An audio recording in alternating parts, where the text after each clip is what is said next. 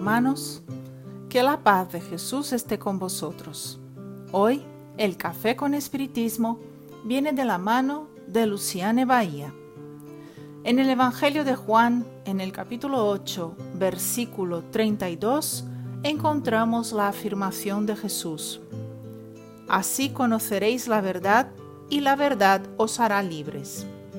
El Maestro destaca el compromiso de todos nosotros con la verdad. Tiene que estar presente en las relaciones, en el pensamiento, en las emociones y sentimientos. La búsqueda por la verdad es la gran propuesta de alcance de nuestra propia realidad espiritual, junto al retorno con nuestro Padre, que es Dios. Luego, tenemos que tener presente la responsabilidad de mantenerla y en encontrar medios para vivirla, pues si de alguna forma desentonamos con la verdad, no estaremos libres.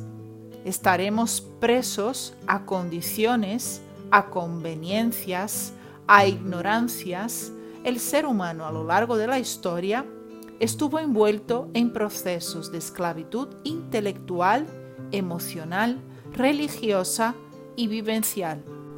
De esa manera, lo mejor será siempre el encuentro con la verdad, necesitando para ello observar cómo la recibimos, de qué forma hacemos uso de la verdad, si tenemos vigilancia en las palabras utilizadas para ser portadores de la verdad, si ella no es un arma de agresividad, si optamos ante la persona que necesitamos compartir la verdad por el mejor momento, por las mejores palabras y mejores sentimientos para hacer uso de esta fuente de iluminación.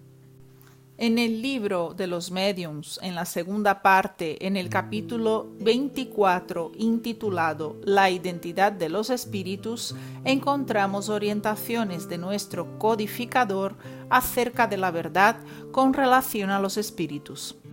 En 26 ítems, Allan Kardec y bajo orientación de espíritus iluminados, presenta una guía sobre cómo identificar el espíritu que se comunica con nosotros. Observamos que se trata de una hoja de ruta para la vida, porque en lo que cabe al codificador centralizar los análisis para el intercambio mediúnico, nos damos cuenta que las direcciones ofrecidas son para todas nuestras relaciones.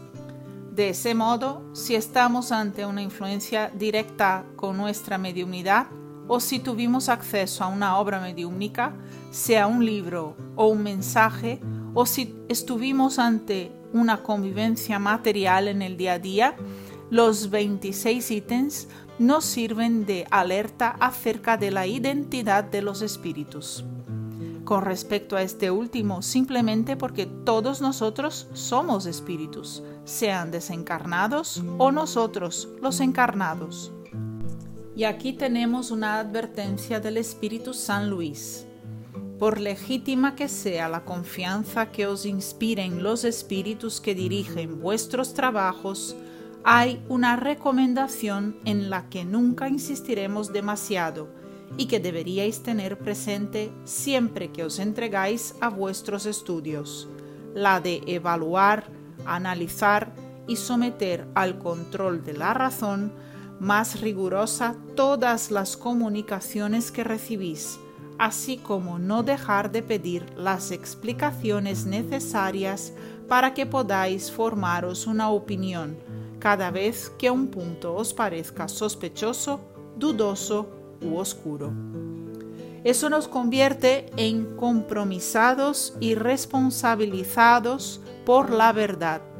Es una invitación a estar despiertos, señores y gobernantes de nuestra vida, sin que nos permitamos la conducción de los sucesivos acontecimientos o de las relaciones sin que tengamos conciencia de lo que nos está pasando. Y como esta advertencia del benefactor es actual, nos alerta sobre la razón que debe existir aliada al sentimiento para la búsqueda de la verdad. En tiempos de noticias falsas, con el fin de diseminar el pánico y el pavor, sea a través de perfiles con intereses diversos para el alcance de objetivos indignos, sea cual fuere la utilización de lo que es falso, como destacó Jesús, lleva el ser a la ausencia de libertad. Procurando que estemos conscientes del proceso de nuestra jornada espiritual y por lo tanto de nuestras convivencias, Kardec nos trae los 26 ítems en el capítulo 24 en el libro de los mediums, sobre el que iremos reflexionar. El primero de ellos es, no hay otro criterio para discernir el mérito de los espíritus más que el buen sentido. El propio codificador fue considerado el buen sentido encarnado por Camille Flammarion, justamente por estar dotado de características de cautela, prudencia, discreción esenciales para identificar el valor de los espíritus. Y continúa Kardec. Se juzga a los espíritus tanto por el lenguaje que emplean como por sus acciones.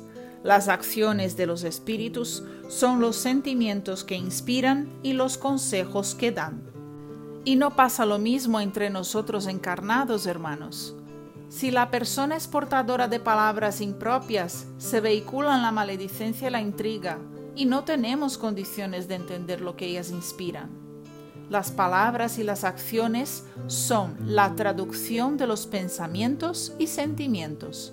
La naturaleza del que se aconseja a hacer define qué características revisten determinada individualidad espiritual. Fortaleciendo esta advertencia, se tiene el tercer principio.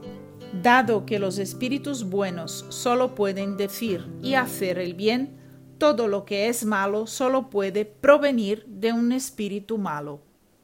Es exactamente lo que Jesús nos enseña y que está apuntado en el Evangelio de Mateo, en el capítulo 7, versículos 16 al 20.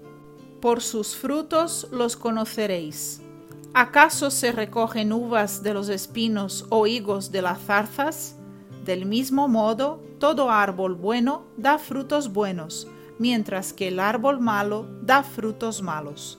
No puede un árbol bueno dar frutos malos, ni un árbol malo dar frutos buenos.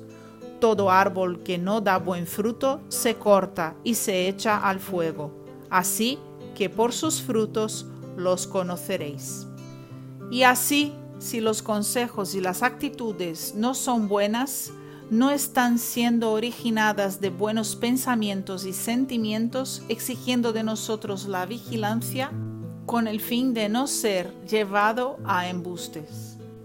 Seguiremos, hermanos, en los próximos episodios con la continuidad del análisis de los principios que el libro de los mediums pone como señalizadores de la cualidad de los espíritus. Con una gratitud inmensa en el corazón, un gran abrazo a todos y hasta el próximo episodio de Café con Espiritismo.